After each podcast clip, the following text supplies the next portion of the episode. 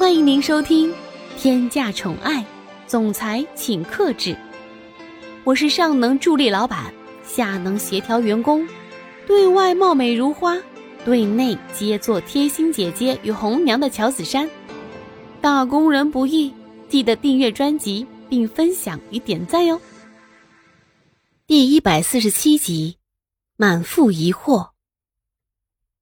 甜蜜的一个夜晚就这样过去了，房间里满满都是浪漫的味道。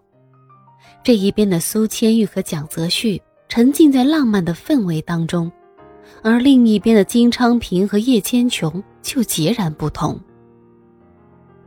金昌平在假装处理完公事后回到了家，他现在整个人的心情都变得和往日不同了。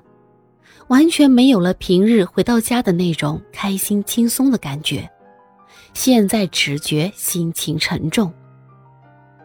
叶千琼现在还不知道发生了什么事情，所以当金昌平回来的时候，还像往常一样迎接他。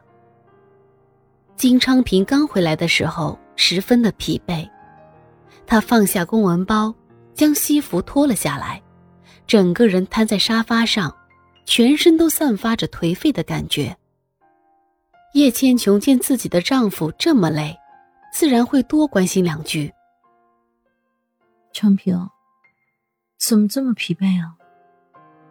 难道是因为公司里面发生了什么重要的事情吗？我猜，刚才的那通电话，是公司里发生了什么事儿吧？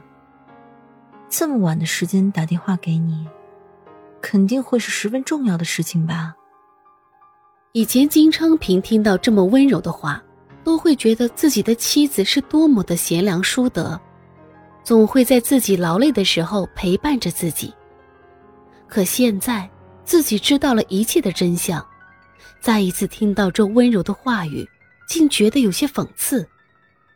现在的他觉得，这样的温言软语也只是为了讨好自己而已。跟爱与不爱完全无关。金昌平烦躁的扯了扯自己的领带，不耐烦的回答道：“公司里面的事情，就算是说出来，你也是不知道的。既然这样，说出来那只会让你更加的烦心而已。那是完全没有任何必要说出来了。如果是正常的夫妻关系，这样说的话也很正常。”可以理解为自己的丈夫关心妻子，不想她也跟着一起烦心。但是叶千琼却不会这样理解，毕竟他对金昌平还是有一些患得患失的，因为金昌平可是自己从苏千玉的手上抢过来的，所以这样的话让叶千琼很不舒服，有种被排挤在外的感觉，让人感觉很糟糕。不过叶千琼还是在脸上堆满了微笑，不显露一点不满的情绪。毕竟她在金昌平的面前还是一个贤良淑德的好妻子，所以她将双手搭在金昌平的肩膀上，不轻不重地按摩着他的肩膀，帮他舒缓这一天的疲惫。叶千琼试探地说道：“要是公司里面真的是出现了什么事情的话。”你一定要跟我说，我们两个人一起去承担这样的事情。多了一个人，说不定就是多了一种想法。这样子，对我们以后也是有好处的。按摩肩膀这个行为，在夫妻之间是很平常、很甜蜜的举动。但是今天，金昌平有些排斥叶千琼的示好，他很痛恨自己。随便就听信了别人的谣言，误会了苏千玉，他现在恨不得戳瞎自己的双眼。肩膀上被叶千琼温柔的按摩着，金昌平的心里既无奈又苦涩。他微微的叹了一口气，将手覆盖在叶千琼的手背上，缓缓的将她拉到自己的跟前，一双情绪莫测的眼睛就这样默默的看着叶千琼。半天也没有说一句话。叶千琼被盯得莫名其妙，心里觉得很疑惑，不明白金昌平为什么这样看着他，看得他心里毛毛的。于是他忍不住的问道：“怎么了？难道是发生了什么事情，才会让你这个样子看着我吗？我，我脸上也没有什么东西啊。”金昌平的语气沉沉的回答道：“叶千雄，我们两个离婚吧，这个家归你，现在的房子、车也全部都归你。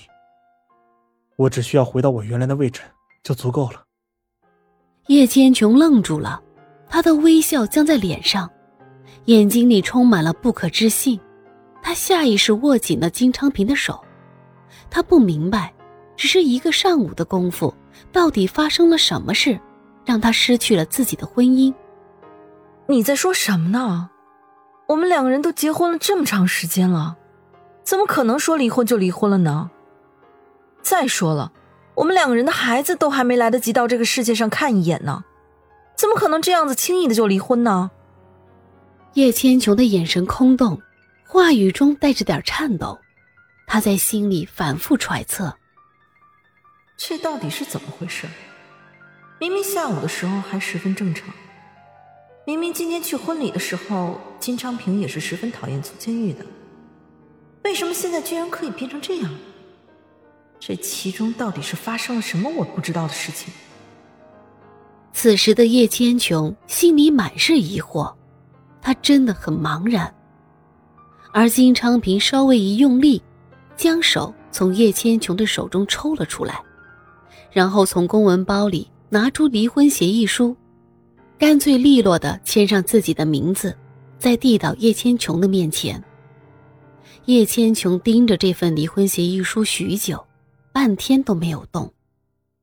亲爱的小耳朵们，本集已为您播讲完毕，记得订阅与分享哦，下集更精彩。